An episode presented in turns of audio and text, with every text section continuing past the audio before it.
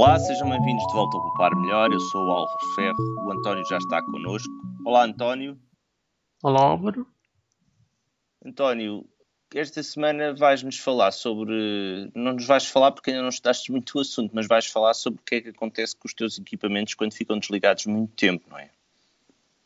Exato. Tenho um problema com o frigorífico que tenho numa habitação no norte do país, onde me desloco de vez em quando, e sempre achei que a melhor estratégia para, para digamos que durante o tempo em que não estou presente nessa habitação, ninguém está, não é? É desligar tudo. Chego ao quadro e exage. Vai tudo uh, desligado.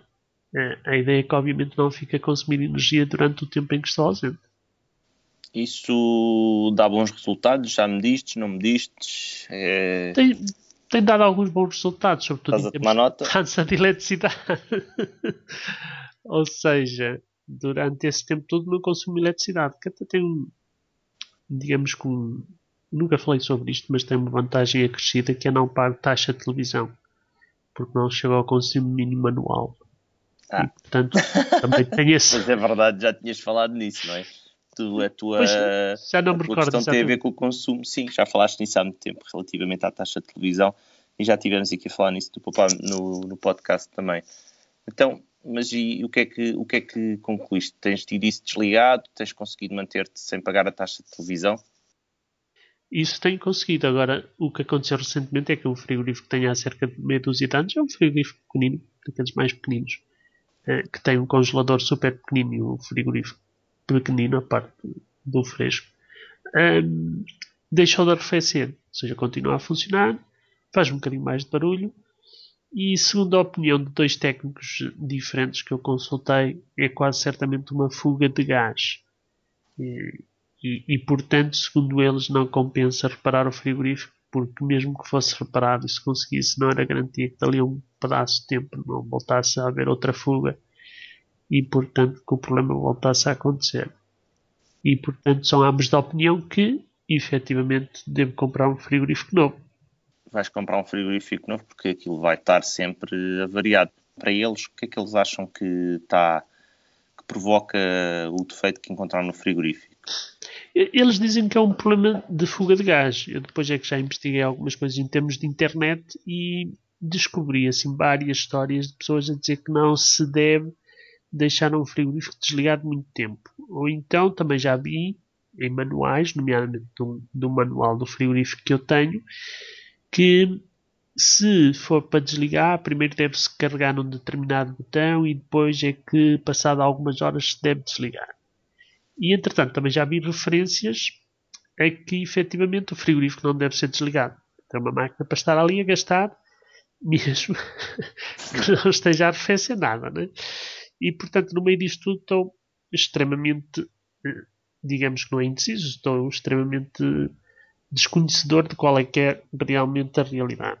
Acresce isto tudo que eh, recentemente, isto é uma história que também vou contar num dos próximos artigos, descobri que cá em casa os ares condicionados, quando não estão a fazer nada, também estão a gastar uma quantidade bárbara de eletricidade. E até na prova disso demonstrei isso. Vai ser uns gráficos que vou colocar rapidamente que efetivamente eh, estão a consumir eletricidade. Mas depois reparei, perante esta mesma dúvida, que se os desligasse, basicamente tinha que ter muito cuidado porque também podiam variar.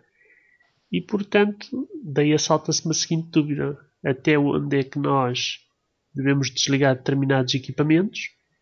Uh, e se pensarmos que até estamos a poupar, neste caso eletricidade, até que ponto não estamos a construir um mal maior? Isso é quase uma questão de ler o manual, não é? é isso. E mesmo que se descubra que uma coisa é válida para um, pode não ser válida para outros. Uh, então, uh, esta semana vamos também falar sobre os estudos. Tu, principalmente, dedicado a esta questão dos estudos científicos e nós temos falado disto várias vezes, da questão dos estudos científicos que não servem para nada e que não têm uh, informação suficiente para se avaliarem, por exemplo, ou que tiveram um número de, de casos demasiado pequenos para constituírem ciência.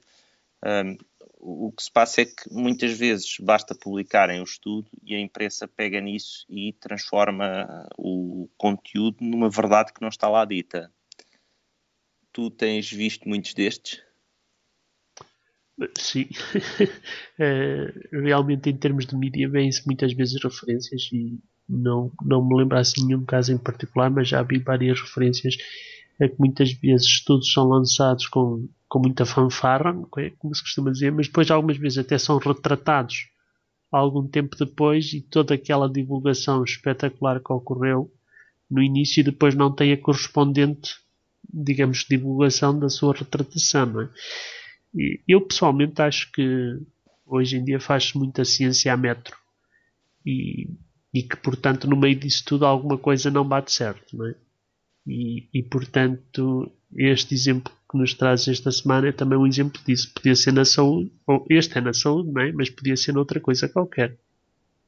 Mas tu aqui o que tu estás a falar é de estudos que estão errados e que são retratados. Aqui o que nós uh, o que eu estou a falar é uma, uma situação completamente diferente, que é a imprensa pega num estudo que até está cientificamente bem construído e que faz as devidas uh, chamadas de atenção, quando, por exemplo, ao número de, de, observações, quando, nós, quando estatisticamente é necessário haver, por exemplo, para fazer uma correlação, é preciso haver pelo menos 30 uh, eh, observações, e essas observações, em determinados casos, têm que ser uh, suficientemente, suficientemente uh, aleatórias para não ou seja, para não estarem a, a, a provocar a, a, própria escolha das observações, não estar a provocar uma conclusão errada, a imprensa não é essa parte. A imprensa e os mídias não é essa parte, o que dá depois notícias fantásticas como a beber cerveja tirar a barriga. é, é, claro que depois, no dia a seguir, eh, ou nos, nos, dias a seguir, aparecem não sei quantos todos a dizer que eh, a cerveja realmente causa barriga. Ou que o chocolate emagrece. e depois só causa barriga a partir dos 30 anos. Porque estatisticamente antes dos 30 anos também não temos barriga, não é? Não temos barriga porque andamos a correr de um lado para o outro. e já não imagino qual é que será o resultado de uma grávida a beber cerveja, não é? Porque uma grávida a beber cerveja também crescerá a barriga, em princípio, até um determinada altura. é, é, é efetivamente um problema, não é? Quando, quando misturamos, digamos que o que deve ser a ciência, a ciência deve ser a constatação daquilo que existe, com a necessidade que muitas vezes os mídias têm de, de mostrar determinadas coisas. E hoje em dia, mostrar qualquer coisa tem que ser qualquer coisa de extraordinário, porque realmente, se saíram todo a dizer que a cerveja causa barriga, acho que isso já não é notícia agora. Se sair um estudo de que a cerveja não causa barriga, aí sim, aí temos notícia. António, esta semana ficamos por aqui. Obrigado, António. Adeus, Álvaro.